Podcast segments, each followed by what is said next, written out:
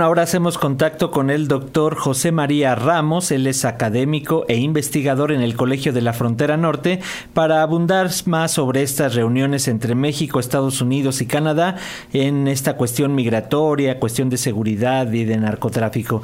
Doctor, ¿cómo estás? Bienvenido, buen día.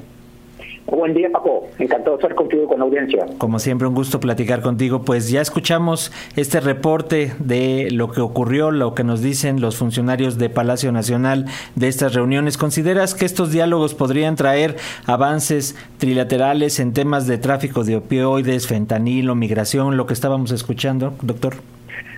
Mira, sin duda alguna son importantes porque es un marco para interactuar con actores importantes, fundamentalmente los funcionarios que vinieron, además de Sherwood Randall, pues vinieron otras personas que están vinculadas directamente con la parte con la parte operativa y desde ese punto de vista la revisión de cuentas por ambos países es importante. Ahora, como tú lo comentas de manera muy adecuada, el reto es seguir fortaleciendo y sobre todo reducir los factores estructurales que están generando, por una parte, la dinámica migratoria, la, la, situación de violencia en las fronteras y ahí pues los temas centrales es el tráfico de armas, entre otros, y el alto consumo de drogas de distinta naturaleza que existe en Estados Unidos y de que, y de que a pesar de que desde marzo de 2021 cambió el enfoque, supuestamente, un enfoque más de salud, más de prevención, de tratamiento en Estados Unidos, vaya, por los resultados no son los esperados. Sí, sin duda, sin duda que esos son los puntos que hay que revisar, pero eh, ¿cómo, ah, ¿cómo explicar que por un lado vengan estos personajes del gobierno de Estados Unidos, sobre todo que fue la primera reunión que se dio, y al mismo tiempo hay acciones allá en Texas, por ejemplo, con lo que está haciendo el, el gobernador y la colocación de boyas en Río Grande y Río Bravo? Esos mensajes encontrados, ¿cómo los ves, doctor? Mira, eso parte un poco del contexto de politización que ha caracterizado al gobierno de Texas y recientemente al gobierno de Francis. Sin duda alguna, dos estados muy importantes en la relación económica y comercial, pero que traen una agenda migratoria restriccionista muy relevante. En el caso de Texas, eh, sabemos que esta política viene desde hace cuando menos tres años, se va a seguir polarizando y ahora las acciones recientemente que ha llevado a cabo, que son abiertamente una confrontación de carácter político y judicial con el gobierno federal de Estados Unidos, sin duda alguna van a seguir manteniendo esta polarización y que lamentablemente va a afectar a nuestras comunidades migrantes. No obstante, de que como lo comentaba la secretaria Bárcenas, en los últimos meses estamos viendo una disminución del flujo migratorio por esa región, por esa región donde está el Río Bravo, está este, todo el Río Bravo, toda esa región del este de los Estados, Unidos, pero, pero por otra parte, donde sí se ha incrementado de manera muy importante es el suroeste, que son nuestras fronteras de Tijuana, de Arizona y sobre todo El Paso. Entonces, es una dinámica también laboral que creo que debe formar parte, creo que formó parte de los temas y sobre todo, bueno, pues se mantiene el espíritu, ¿no? De atender las causas que, que originan estos flujos, sobre todo que tenemos, Paco, una dimensión muy importante, que es la migración de nuestros connacionales, en este caso de países latinoamericanos y africanos y de otra índole.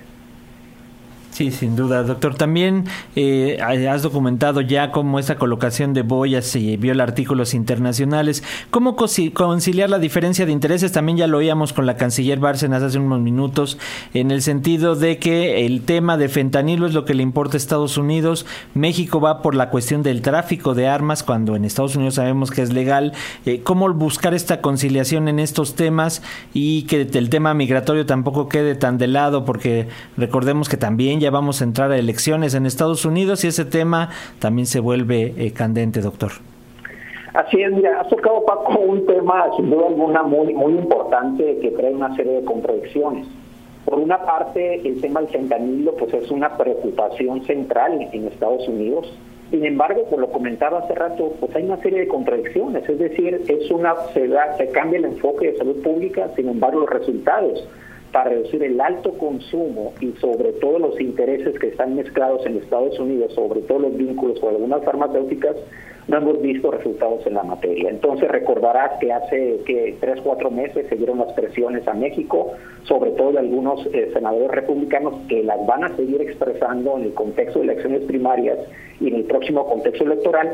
Y ahí el tema, sin duda alguna, pues es una estrategia, sin duda alguna, binacional. Francisco, recordarás que tenemos el, el entendimiento bicentenario que aborda todo este tipo de temas pero bueno, que, que ahí están los retos. El segundo punto, que también muy importante que destaca Paco, es el hecho de que, de mi punto de vista, el tema que va a estar politizando más el tema y la situación entre ambos países va a ser el tema migratorio.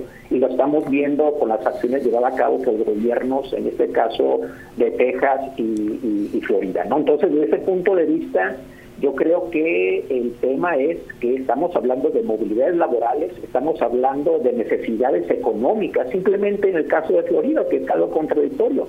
Cerca del 60% de la recolección de la producción agrícola de Florida le llevan a cabo nuestras poblaciones migrantes irregulares.